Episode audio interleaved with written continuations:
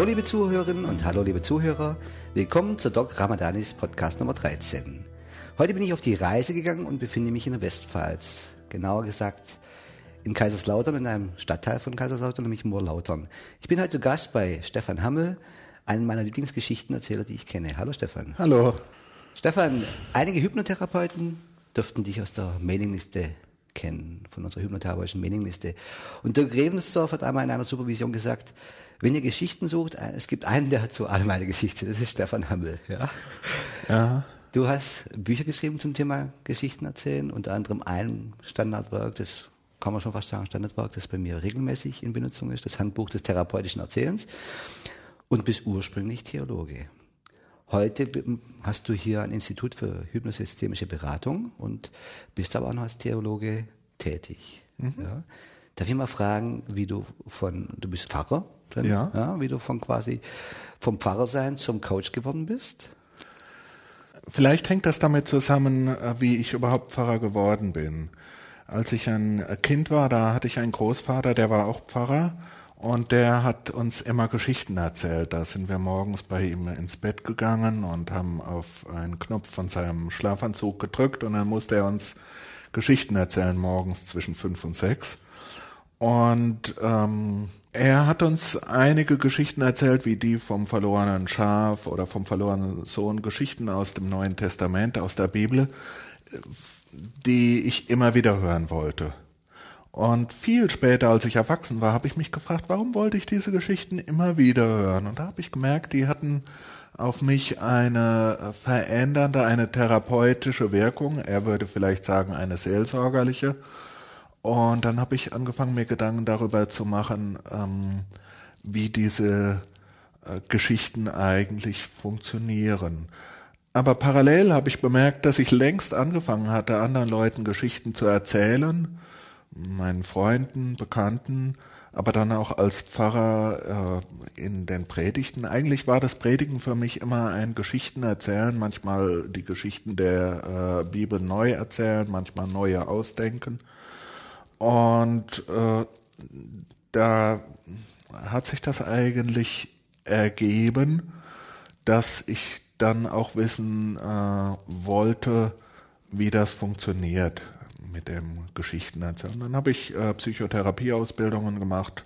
Zunächst mal Familientherapie, dann Kinder- und Jugendlichen-Hypnotherapie, um das immer besser zu verstehen, ähm, was eigentlich bei ja, Seelsorge und Therapie bei solchen äh, Heilungs- und Veränderungsprozessen passiert. Und irgendwann habe ich bemerkt, dass diese äh, Geschichten von einigen Leuten nicht nur für die Heilung der Seele, sondern auch für die Heilung des Körpers verwendet werden. Mhm. Und das fand ich dann sehr spannend festzustellen, dass dieselben Methoden, dieselben Mechanismen, dieselben Wirkungen den Körper und die Seele heilen können. Mhm. Also ich muss zugeben, meine erste bewusste Trance hatte ich auch bei einem Pfarrer. Allerdings war das eine sehr, äh, es war fast eine Problemtrance. Ich glaube, ich bin, das war mit sechs oder sieben Jahren, ich bin als ja, ich bin ursprünglich evangelisch, da bin ich in einem kleinen Dorf groß geworden, das erzkatholisch war. Und da musste ich in der zweiten Klasse mit zu diesem Gottesdienst. Und da hat er gepredigt. Junge, Junge, da ging es aber ab in mir. Da ging es um Hölle und Fegefeuer. Mir wurde schon ganz heiß.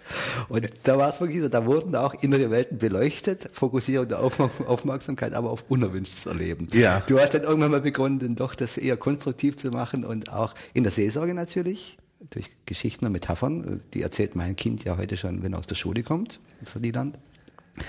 Dann wirklich aber auch in der Klinik bei Patienten, die krank sind, ja, die im Krankenhaus sein müssen, um dadurch Geschichten einzuladen, quasi ja, den Blick anders zu lenken. Ja.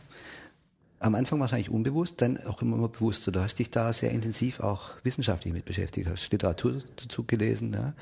Und es kommt in deinem Handbuch auch schön schön raus, welche Techniken es da gibt. Und wenn jemand Geschichten lernen möchte, zu erzählen, wenn er das richtig lernen möchte, ist er da ganz gut bedient. Ja. Wann war so dieser Zeitpunkt, wo du gemerkt hast, okay, jetzt sind deine Fähigkeiten so trainiert und so geübt, dass du das auch weitergeben kannst? Weil da gibt es ja heute auch Workshops. Ja, ich habe vor etwa vier Jahren angefangen äh, mit diesen äh, Workshops. ich habe eigentlich äh, zunächst mal äh, gemerkt, äh, dass das in der Therapie sehr gut funktioniert hat. Statt mit so mehr kognitiv orientierten Techniken mit Geschichten zu arbeiten, weil dadurch die Veränderung oft wie von selbst eingetreten ist. Oft bis zur nächsten Therapiestunde waren die Leute wie verwandelt. Manchmal haben sie es gemerkt und manchmal haben sie nur aufgehört, über ihre Probleme vom letzten Mal zu reden. Mhm. Und äh, manche sind dann relativ schnell fortgeblieben, weil einfach die Probleme aufgelöst waren. Andere haben dann stattdessen von anderen erzählt und wenn man nachgefragt hat, ach ja, das, ja, das ist eigentlich ganz gut. Und dann habe ich gemerkt, dass das eine Methodik ist, die nicht nur sehr schnelle, angenehme äh, Veränderung bei äh, Klienten äh, bewirkt, sondern dass es sozusagen auch die Seele des Therapeuten schont. Oh ja, oh ja. Es ist eine fantastische Burnout-Prävention, wenn man einfach den Leuten Geschichten erzählt, die äh, eine lenkende, leitende, verändernde Wirkung haben und äh, dabei entspannt ist und lösungsorientiert. Also statt jetzt äh, wie bei dir in der Kirche auf die Hölle und das Feuer zu fokussieren, wenn man stattdessen darauf äh, die Aufmerksamkeit richten würde, jetzt in der Kirche etwa, da geschieht das ja glücklicherweise auch, dass man die Aufmerksamkeit äh, richtet, äh, angenommen, du wärst am Ende deines Lebens äh, stolz und glücklich und würdest zurückschauen auf ein fantastisches, gelungenes, geglücktes Leben. Was möchtest du denn bis dahin erreicht haben und wie möchtest du dahin kommen? Oder angenommen, du bist in einer himmlischen Welt und triffst dort all die anderen Leute wieder, was möchtet ihr denn im Rückblick auf dein äh, gelebtes Leben am meisten feiern? Ja, man kann also auf diese Art äh, sehr viel Veränderung auf sehr entspanntem Weg erzielen und das ist gar nicht so unterschiedlich, ob das ein Gottesdienst in der Kirche ist, ob es eine Beerdigung ist oder ob es eine Psychotherapie ist oder ob es Religionsunterricht ist. Für mich ist zwischen mh, hm, sind zwischen Therapie, Seelsorge, Unterricht und anderen Lernsituationen die Grenzen sehr durchlässig. Mhm, sehe ich, sehe ich ähnlich. Wo fängt wo fängt Therapie an, wo hört Coaching auf? Ja? ja. Was ist Seelsorge, ja. Welchen Anteil hat die Seele an der Erkrankung? Ja, ja. Wissen wir vielleicht schon ein bisschen mehr, weil wir uns tagtäglich damit beschäftigen. Ja. ja. Geschichten erzählen hat für mich viele Vorteile und Erikson hat ja zum Schluss also seines Wirkens ja immer, immer mehr Geschichten erzählt und immer weniger rituelle, formelle Trance gemacht, weil Geschichten erzählen eigentlich sehr häufig zu spontanen Trancen führt. Ja. ja. Vielleicht möchtest du den Hörern so mal sagen, so, was so die häufigsten Trance-Phänomene sind, die man einfach beim Geschichtenzählen erleben kann. Dazu muss man sagen, die Hörer, die vielleicht das beide hören, die sind ja vielleicht auch schon ein Teil von einer bestimmten Trance. Sie stellen sich vielleicht vor, wo wir jetzt gerade sitzen, wie wir aussehen, wie wir uns da unterhalten, wie das Sofa aussieht, auf dem ich gerade sitze. Und die haben, jeder von denen hat wahrscheinlich ein anderes Bild. Ja. Was sind so die gängigsten Trance-Phänomene, die man beim Geschichtenerzählen sehr schnell erleben kann? Ich glaube, das können wir uns äh, bewusst machen. Man kann sich am Geschichten hören bewusst machen oder man kann es am Lesen sich bewusst machen. Wenn ich ein Buch lese, dann verschwinden die Buchstaben vor meinem Auge und die blätternden Hände und die Seitenzahlen und stattdessen sehe ich dann die Bilder dessen, was da geschieht. Das heißt, ich halluziniere Dinge weg und ich halluziniere Dinge her. Wenn dasselbe in einer Therapiesituation äh, geschieht, dann halluziniere ich innerhalb kurzer Zeit das Sofa und äh, den Tisch und die Wände weg und ich halluziniere die Dinge her, über die da geredet wird. Und das können Fallbeispiele sein von früheren Klienten, was die gemacht haben, wie die ein Problem mhm. gelöst haben, wie es denen dann besser ging und wie alles gut wurde. Oder es könnte eine Vision davon sein, nach der Frage angenommen, äh, Sie werden Ihr Problem in einiger Zeit komplett gelöst haben und werden so glücklich sein und mit Freunden das feiern.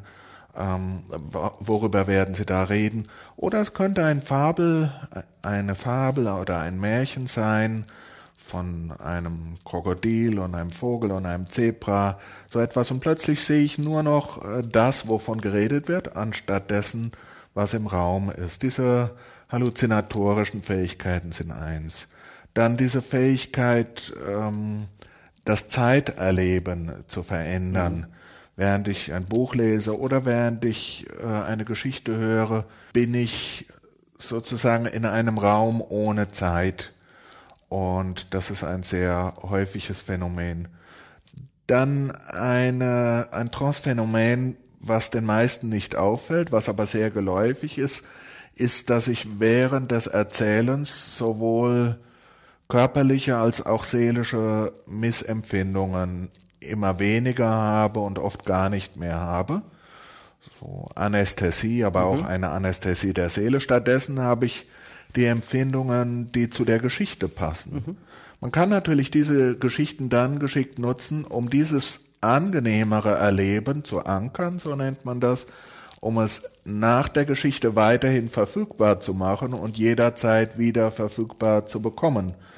Das machen Hypnotherapeuten schon lange in der Trancearbeit, aber das kann man auch ganz elegant nebenbei im Rahmen einer Geschichte machen. Ja, also ich mache das dann häufig so, dass ich dann sage, ich gebe eine posthypnotische Suggestion im Gespräch, dann, wenn ich eine Geschichte erzählt habe.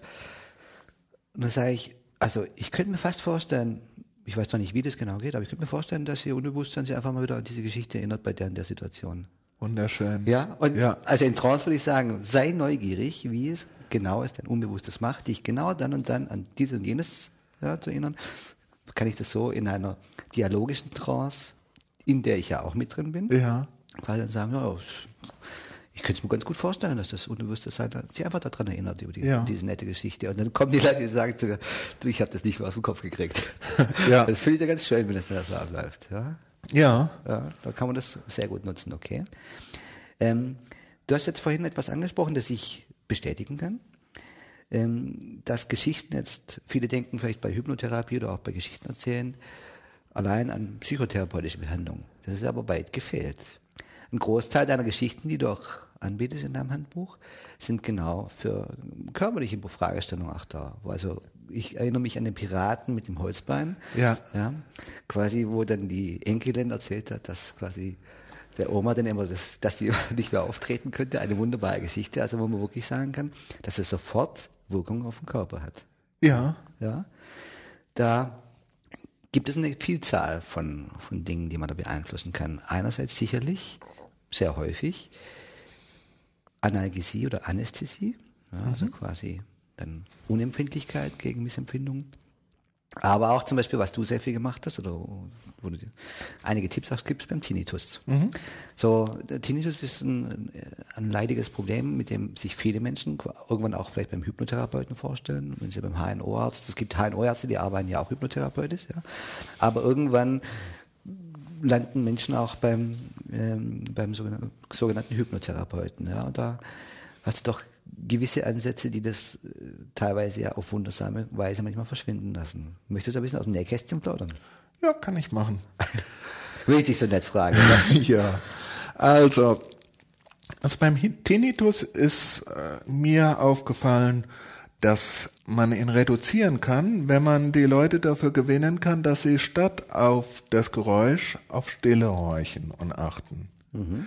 Das kann man auf verschiedene Arten erreichen. Man kann ihnen erzählen, dass äh, nicht Geräusch, sondern Stille das eigentliche ist und sie für Stille faszinieren. Mhm. Man kann ihnen auch so eine Art Metapher oder so eine kleine Parabel erzählen, wie sie in ein stille Hochhaus gehen, in dem sie in dem Aufzug mit jedem Stockwerk mehr Stille erleben und dann immer erstaunt und interessiert nachfragen, wie ist es denn jetzt im nächsten Stockwerk? Und sie da immer höher nach oben bringen und am Schluss, wenn sie dann vielleicht auf der Dachterrasse stehen, das ganze Hochhaus in der Erde versenken mit so einer Art hydraulischem Motor und sie dann ebenerdig, ebenerdig da rausgehen lassen auf diesem flachen Niveau. Man kann auch beispielsweise so vorgehen, bei Leuten, die jetzt weniger musikalisch oder weniger aufs Ohr hin orientiert sind, dass man mit ihnen redet über andere Sinneserfahrungen, also über neutrale Sinneserfahrungen, zum Beispiel über den Geschmack von Wasser, darüber, dass Farbe zwar existiert, aber weiß eigentlich gar keine Farbe ist, oder über geruchlose Situationen, den Geruch von klarer Luft, und dann das wiederum mit dem Gehör verknüpfen, so dass das Gehör auf einem indirekten Weg mit äh, der Erfahrung der anderen Sinne verbunden wird, dass es da eine Neutralität gibt, ein neutrales Erleben, ein Nullerleben. Milton Erickson, der Hypnotherapeut, hat einmal oder mehrfach gesagt, dass es gut ist, die Therapie einen Schritt neben dem Problem stattfinden mhm. zu lassen. Und so ist es tatsächlich sehr effektiv, wenn man die Therapie in Metaphern stattfinden lässt oder anhand der Fallgeschichten anderer Klienten oder wenn man Therapie für ein Hörproblem anhand von mm, gesundem Geschmacks- mhm. und äh, Gesichtserleben, Seherleben äh, stattfinden lässt, so dass man einfach nebendran arbeitet, dort, wo die Leute es leichter haben, an Gesundheit zu glauben.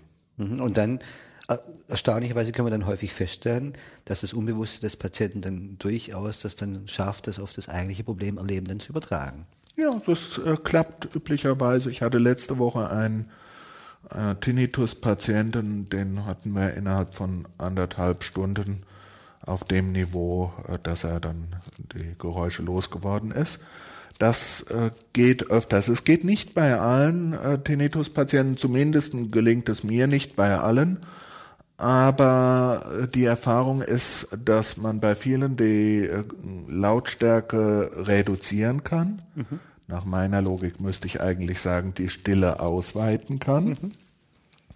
Und äh, bei denen, wo das nicht in dieser Form gelingt, man das Interesse an dem Geräusch einfach reduzieren kann, sodass es ihnen nichts mehr bedeutet, ihnen keine Emotionen mehr macht. Mhm, okay. Quasi das Coping dann mit diesem, sagen wir, das Zurechtkommen nennen wir das dann häufig. Ja, entweder man reduziert die Lautstärke und erzeugt Stille oder man erzeugt äh, gefühlsmäßige Gleichgültigkeit oder Desinteresse gegenüber dem Symptom. Mhm, okay. Du hast dann dein Geschichtenerzählen im Verlauf deines Arbeitens und Wirkens immer weiter perfektioniert und lieferst auch ganz, äh, ja, in deinem Methodenteil auch ganz klare Anleitung dafür, wie man in jeder Situation quasi für Menschen Geschichten erzeugen kann. Darf man dazu sagen, dass es manchmal ein bisschen Übung braucht, dass da kein Mann Meister vor Himmel gefallen ist? Also es ist so ein bisschen, dass die wirklich so aus der Pistole geschossen kommen, so muss man da ein bisschen geübt sein. Möchtest du ein bisschen mal gängige Techniken vielleicht so ein bisschen erläutern? Zum Beispiel die meinen Freund Peter Technik, die ich quasi jeden Tag anwende, mein Freund Markus. ja. ja. Was da auch dahinter steckt vielleicht? Ja, also wenn man eine Geschichte erzählen möchte, die beispielsweise von einem selber äh, erzählt, also was man selber erlebt hat, aber man möchte sich nicht in den Vordergrund stellen, dann besteht immer die Möglichkeit, dass man stattdessen von einem Kollegen oder Freund erzählt, der das erlebt hat. Das hat aber auch äh, den Vorteil, dass eigenartigerweise manchmal die mm, Geschichten, bei denen ein Freund oder Kollege zitiert wird, für Klienten eine höhere Glaubwürdigkeit äh, bekommen. Mhm.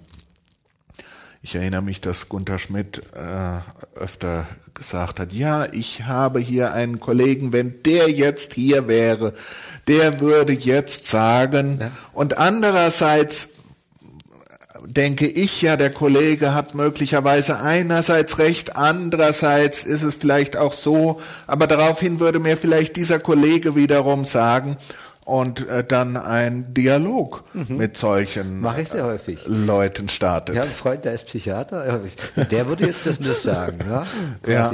Und irgendwann hat man dann wirklich einen, ja. einen, einen virtuellen dritten Partner da sitzen. Ja. ja. wenn man das dann immer konnotiert, auch immer noch auf denselben leeren Stuhl schaut, irgendwann beginnt der Klient auch mal darüber zu gucken. Genau. Das heißt, da hat man dann eine Halluzination erzeugt. Richtig. Das führt zu einem ganzen Methodenspektrum. Das sind die unsichtbaren Freunde, mhm. alle möglichen inneren Figuren des Therapeuten oder des äh, Klienten oder solche, die im Klienten äh, geweckt werden können äh, sei es äh, biografisch relevante Figuren oder erfundene Figuren, Fabel, Film und äh, Buchcharaktere, die man als äh, innere Figuren, als unsichtbare Freunde, als Helfer aktivieren kann. Interessanterweise viele Kinder haben solche unsichtbaren Freunde mhm. und manche Eltern sehen keinen besonderen Sinn darin. Andere sagen, naja, die brauchen die halt als Stärkung. Aber in der Therapiearbeit sind solche unsichtbaren Freunde von unschätzbarem Wert.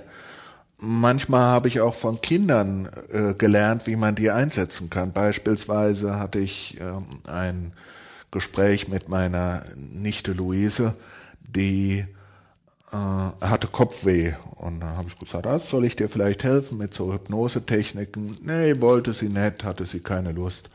Und dann zwei Stunden später habe ich nochmal gefragt, ob ihr Kopfweh noch da ist. Und sie sagte, nee, das habe ich dem Blödmann gegeben. Und ich fragte, wer ist denn der Blödmann? Weiß ich nicht, habe ich eben erst kennengelernt. Ah, sagte ich, vielleicht könnte der Blödmann ja dir auch was Gutes geben dafür, dass du ihm dein Kopfweh gegeben hast. Nö, der Blödmann nimmt nicht, der gibt nur. Also da habe ich gelernt, dass man solche unsichtbaren Freunde zum Beispiel zum Anästhesieren mhm. benutzen kann. Oder ein, von einem anderen Kind habe ich gelernt, das spielte Der König kommt. Die Mutter erwartete von dem Kind immer, dass es schnell und viel den Haushalt aufräumt und das, nicht nur das Zimmer, sondern auch die Küche weil die Mutter war berufstätig und alleinerziehend. Und das Kind hat dann immer äh, gespielt, der König kommt, der König kommt, der König kommt und hat in dieser Zeit aufgeräumt. Und der König, obwohl er abwesend war und nur erwartet wurde, war ein unsichtbarer Freund, der dem Kind beim Aufräumen geholfen hat. Und so können wir in so vielfältigen Weisen solche innere Figuren nutzen, um uns zu stimulieren das zu tun, was ansteht, das ist eine fantastische Methode beispielsweise. Ja, bei Schmerzen, da berichtest du ja in deinem Buch auch von deiner Geschichte, da war ich glaube als Seelsorger unterwegs, wo diese Dame vor dem Röntgen liegt, mit einer Ober Oberschenkelhalsfraktur, ja. und die sie ins Gespräch verwickelt und die dann anbietet, ja, ob sie nicht ihre Schmerzen dir verkaufen möchte ja, oder Richtig, ver verschenken ja. möchte. Ja. ja, verkaufen, die hat, die hatte eine... Sie war Geschenkverkäuferin oder sowas, glaube ich. Ja. sie war Antiquitätenverkäuferin gewesen und hatte eine komische Ausdrucksweise. Sie sagte, ich habe solche Schmerzen, das kann ich keinem verkaufen. Da dachte ich, das muss man nutzen. Äh, wem möchten Sie es denn gerne verkaufen, wenn Sie ihn vielleicht doch einer abkauft? Vielleicht möchten Sie sie mir verkaufen. Nee, nee, Ihnen nicht. Sie sind ein guter. Ihnen verkaufe ich die nicht höchstens einem blöden Hund, aber der will dir auch nicht. Und da habe ich gesagt, naja, vielleicht angenommen, Sie würden Ihre Schmerzen verkaufen, wem, wie möchten Sie sie denn verpacken? Was wären sie denn? Wäre es wie so eine, wie so eine alte antike Vase oder wie ein Schrank? Und wie möchten Sie es denn gerne verpacken? Und wenn Sie sie verschicken möchten, die Schmerzen beim Verkaufen, wohin würden Sie sie denn verschicken? Und ich habe lang mit ihr darüber geredet und für eine Weile schien sie gar keine Lust zu haben, über Schmerzen zu verkaufen, zu reden, weil sie fand das etwas unsinnig. Und irgendwann, das fand ich recht witzig, irgendwann sagte sie plötzlich, vielen Dank, jetzt ist es schon viel besser. Also, was mir da auffällt, das sind nicht nur die unsichtbaren Freunde, die einem die Schmerzen abkaufen, das ist auch das, was Milton Erickson Utilisation genannt hat wenn man die Berufe, Hobbys, Interessen, die biografischen Ereignisse der Leute in die Geschichten einbaut, dann ist die Wirkung dieser Geschichten wesentlich intensiver.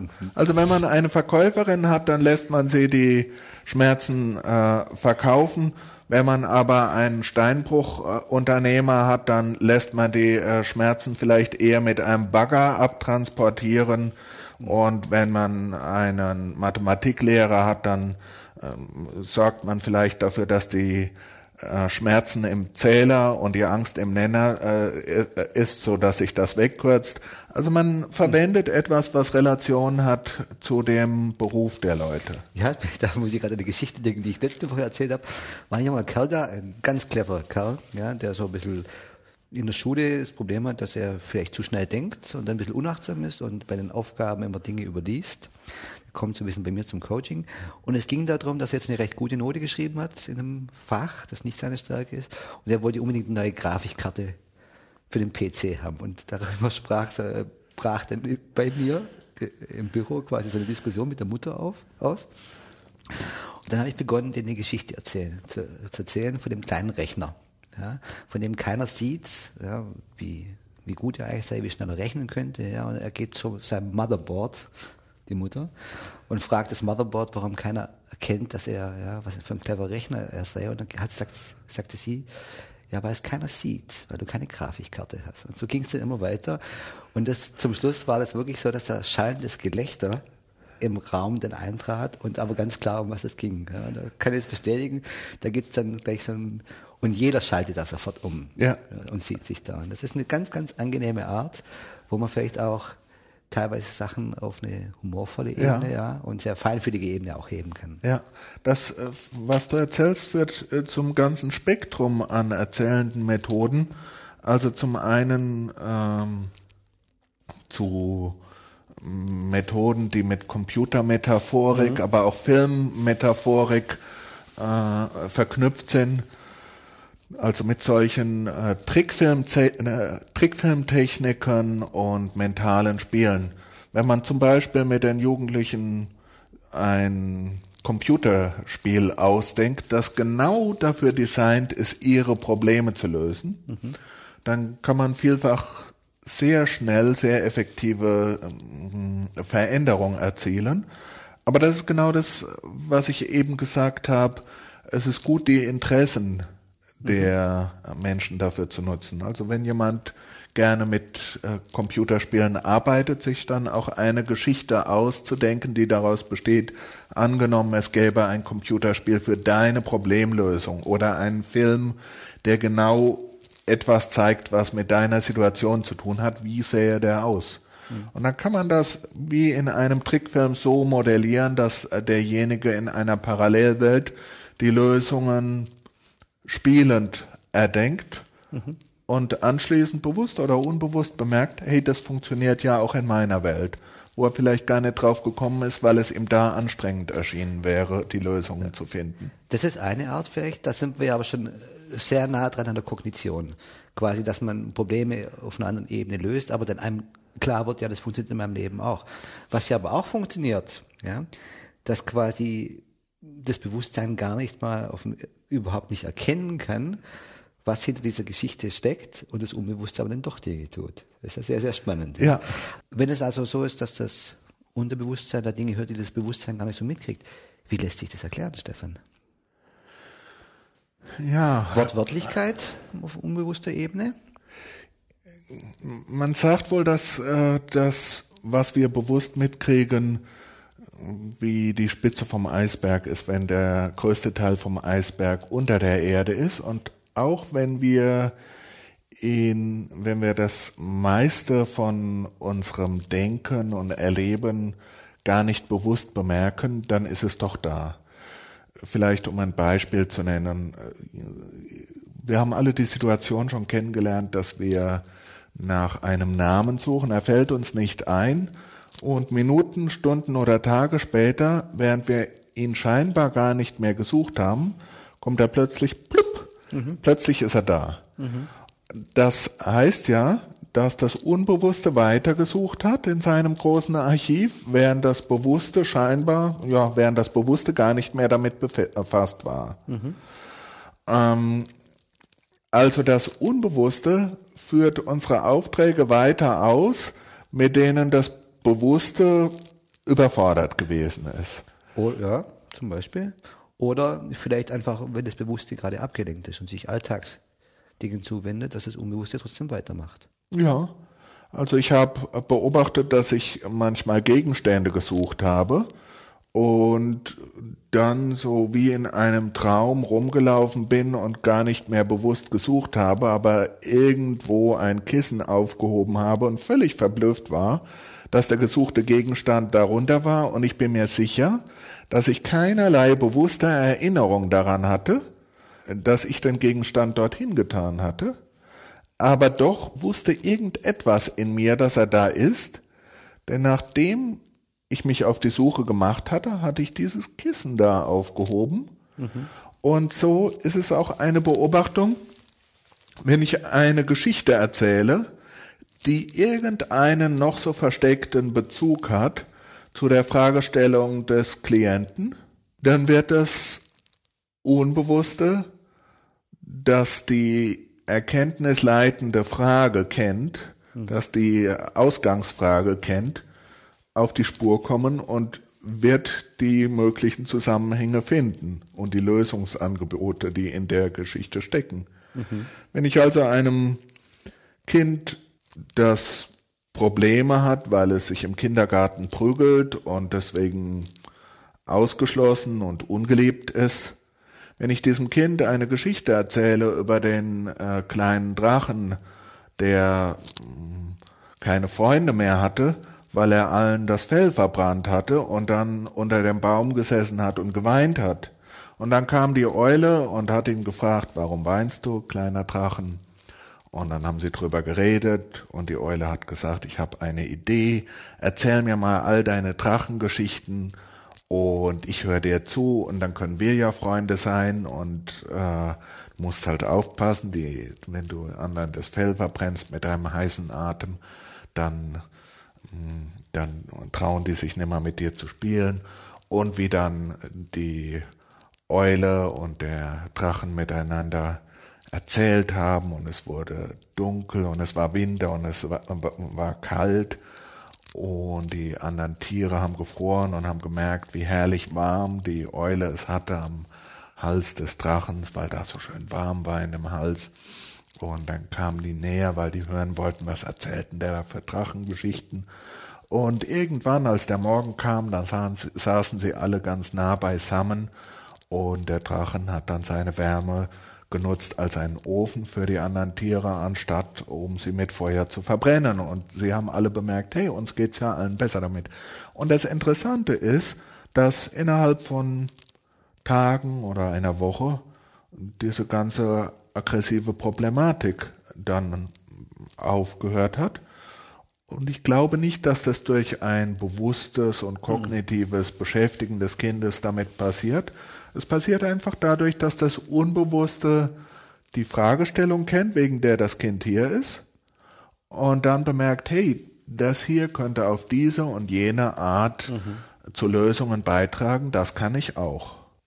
Ja, sehe seh ich ähnlich, ja. Und manchmal aber auch, vielleicht ein Phänomen, das mir immer bewusst wird, dass auf der Ebene des Unbewussten das Prinzip der Wortwörtlichkeit gilt. Gerade wenn du zum Beispiel auf körperliche Phänomene ansprichst, ja. Zum Beispiel ähm, bei Abnehmen-Hypnosen, ja, dann kannst du schon bei der Induktion anfangen, quasi zu sagen, ja, und ihr Körper kann beginnen, jetzt Gewicht abzugeben. Ja, das sind Dinge, die dann einfach auch auf einer unbewussten Ebene ganz wortwörtlich genommen werden. Ja. ja. bei, bei vielen Phänomenen, auch von deinen Geschichten, die du beschrieben hast. Was auch auffällig ist, ähm, viele Leute haben die Vorstellung, dass therapeutische Geschichten unheimlich lang sein müssten. Mir ist aufgefallen, dass ein Großteil deiner, deiner Geschichten vielleicht fünf Sätze lang ist. Ja. Die oft genauso wirken, ja. ja. Es, es macht natürlich so Labertüten wie mir mehr Spaß, viel zu reden, aber man kann es auf den Punkt bringen, kann es in vier Sätzen zusammenfassen. Ja, ja also es äh, kommt nicht auf die Länge an. Manchmal ist etwas Kürzeres äh, wesentlich intensiver. Das mhm. ein anderes Anliegen, was mich beschäftigt, wenn wir Geschichten erzählen möchten, die die Leute weitererzählen, vielleicht auch in der Supervision, im mhm. Coaching, mhm. die die Leute an ihr Team weitererzählen oder an ihre Klienten, an ihre Kunden, dann müssen die kurz und gut strukturiert sein, damit die Klienten sich die gut behalten und dann sie an andere weitergeben. Mhm. Also ich denke, Geschichten haben so eine Multiplikatorwirkung. Wenn die kurz und strukturiert sind, dann werden sie weitererzählt. Wenn sie lang und kompliziert sind, dann vielleicht eher nicht. Ja. Ähm, du hast vorhin beim, beim Beispiel, beim Erklären der Transphänomene vom Lesen gesprochen. Ja.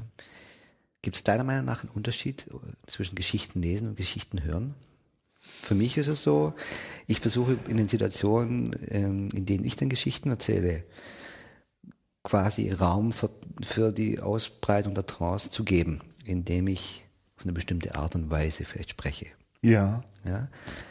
Und da habe ich manchmal den Eindruck, dass wir, die wir Geschichten erzählen, denn nonverbal, vielleicht durch Atmung, durch Pausen, vielleicht durch die Art und Weise, wie wir in einer bestimmten Situation unsere Haltung verändern, auch noch ganz Wichtiges transportieren. Ich glaube, ich habe meinen Stil, Geschichten zu erzählen, auch deutlich verändert über die Jahre. Ich erzähle Geschichten heute, glaube ich, ganz anders. Ja. Was ist deine Meinung?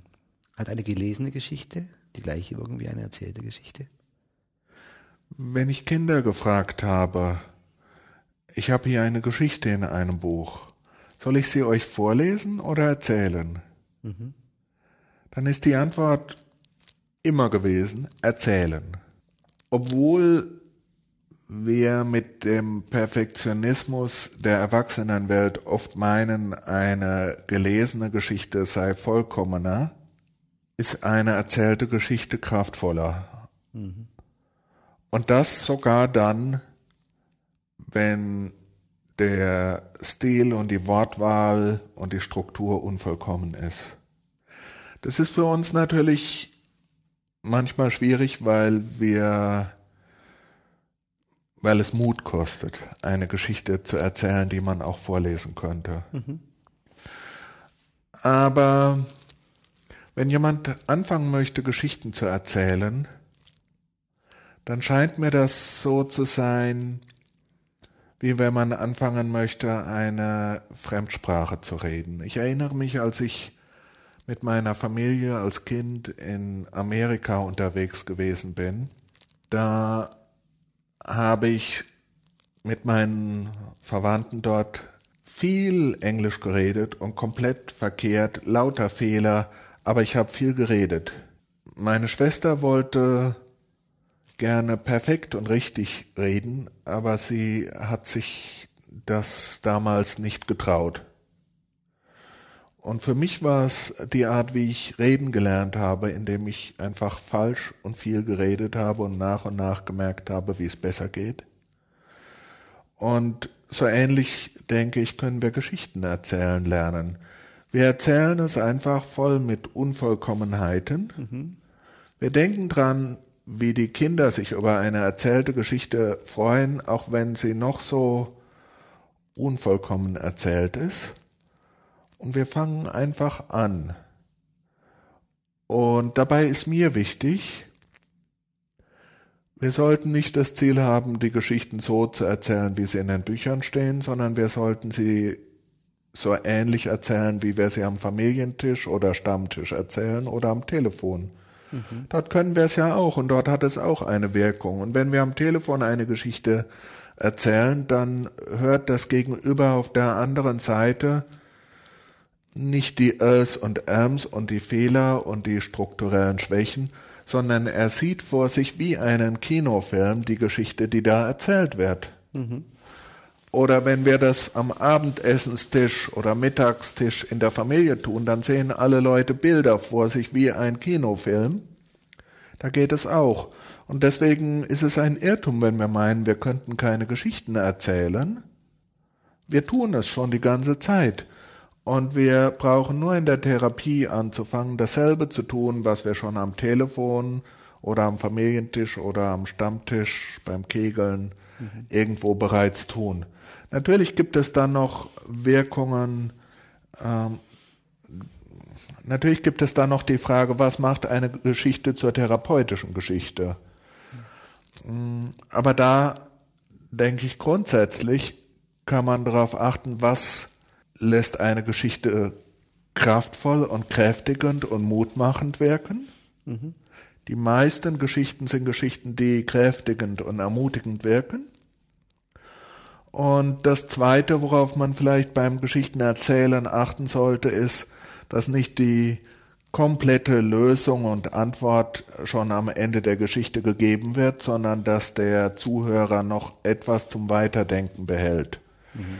Also, dass die Geschichte nicht moralisierend und belehrend wirkt, sondern dass sie etwas, ansto dass sie etwas anstößt, was weiter wirkt.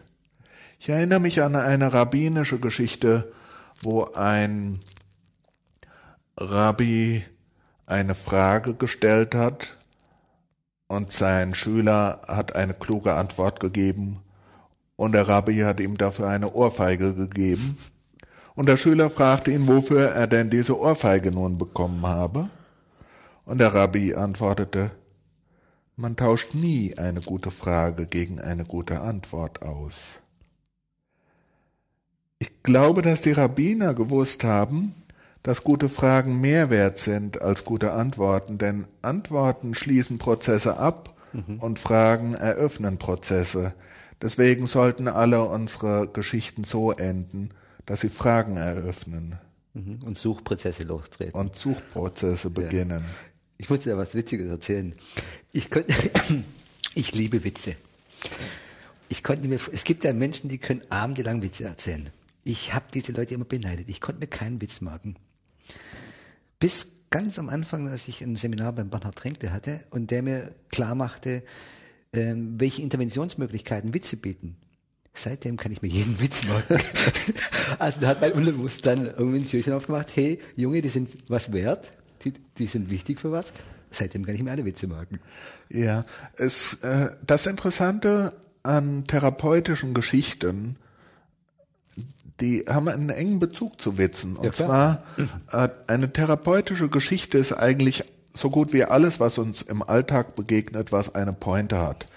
Äh, die Pointe eines Witzes ist das, was man in der systemischen Therapie ein Reframing nennt. Eine Neueinrahmung oder Neudeutung einer vorher schon bekannten Situation.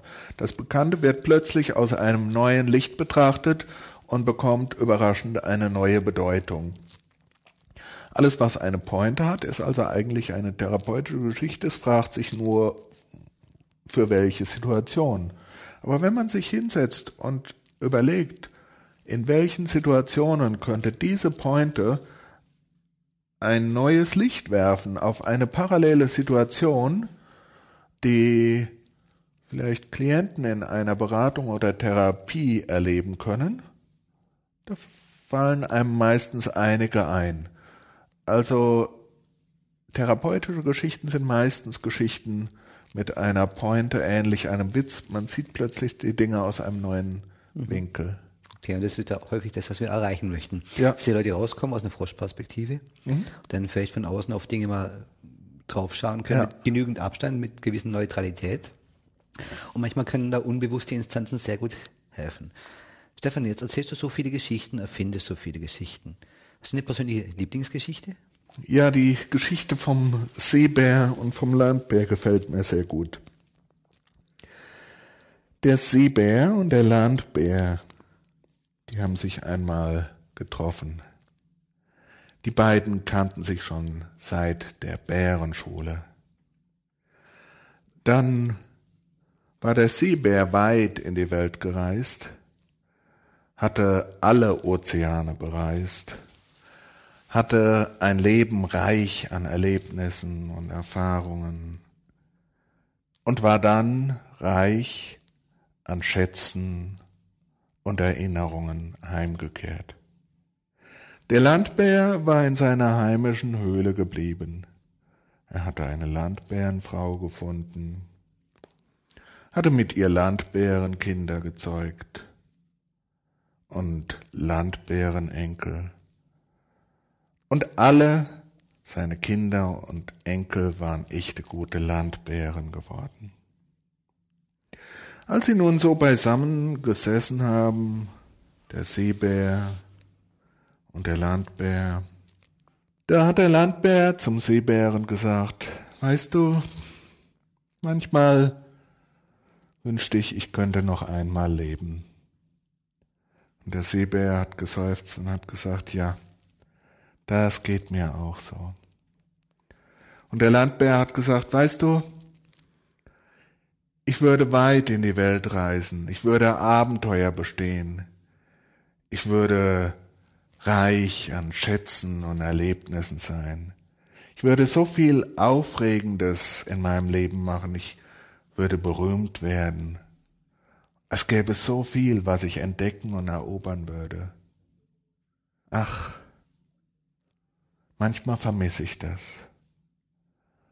Und der Seebär hat gesagt, ja, wenn ich noch einmal leben könnte, dann würde ich heiraten, würde Kinder kriegen, würde eine Heimat haben, ein Zuhause, würde mir so was Solides, Schönes aufbauen.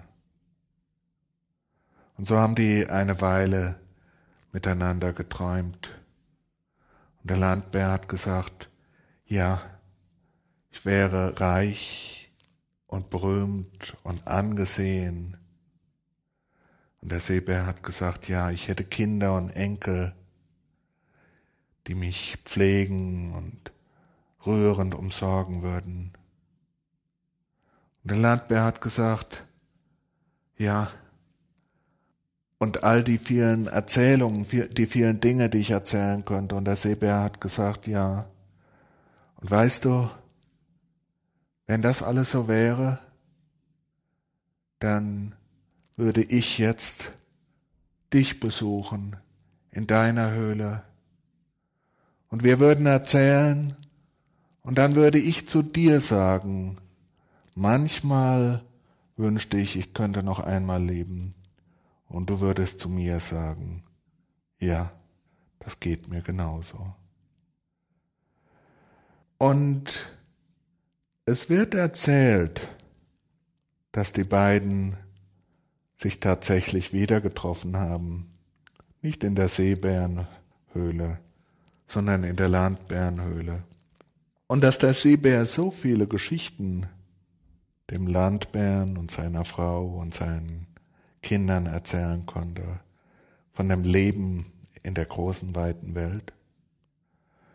Dass die Landbärenkinder immer wieder sagten, erzähl uns mehr, bleib noch, erzähl uns mehr, und sie schließlich sagten, Seebär, bleib bei uns in unserer Landbärenfamilie und erzähl uns von der großen, weiten Welt und der Seebär entdeckt hat, dass er etwas dort gefunden hat, was er lange gesucht hatte. Und der Landbär entdeckt hat, dass er beim Seebären etwas gefunden hat, was er gesucht hatte. Aber ob das wirklich so ist, oder ob der Seebär ein Seebär geblieben ist und der Landbär ein Landbär, das weiß ich nicht genau. Das ist vielleicht nur eine Legende. Liebe Zuhörerinnen, liebe Zuhörer, das war's für heute. Vielen Dank, Stefan. War total interessant bei dir. Hat Spaß gemacht, ja. ja wir sehen uns auf der nächsten Jahrestagung. Euch da draußen viel Spaß beim Geschichten erzählen, viel Spaß beim Geschichten hören. Macht's gut. Tschüss, ciao und bye bye. Euer Doc Ramadani.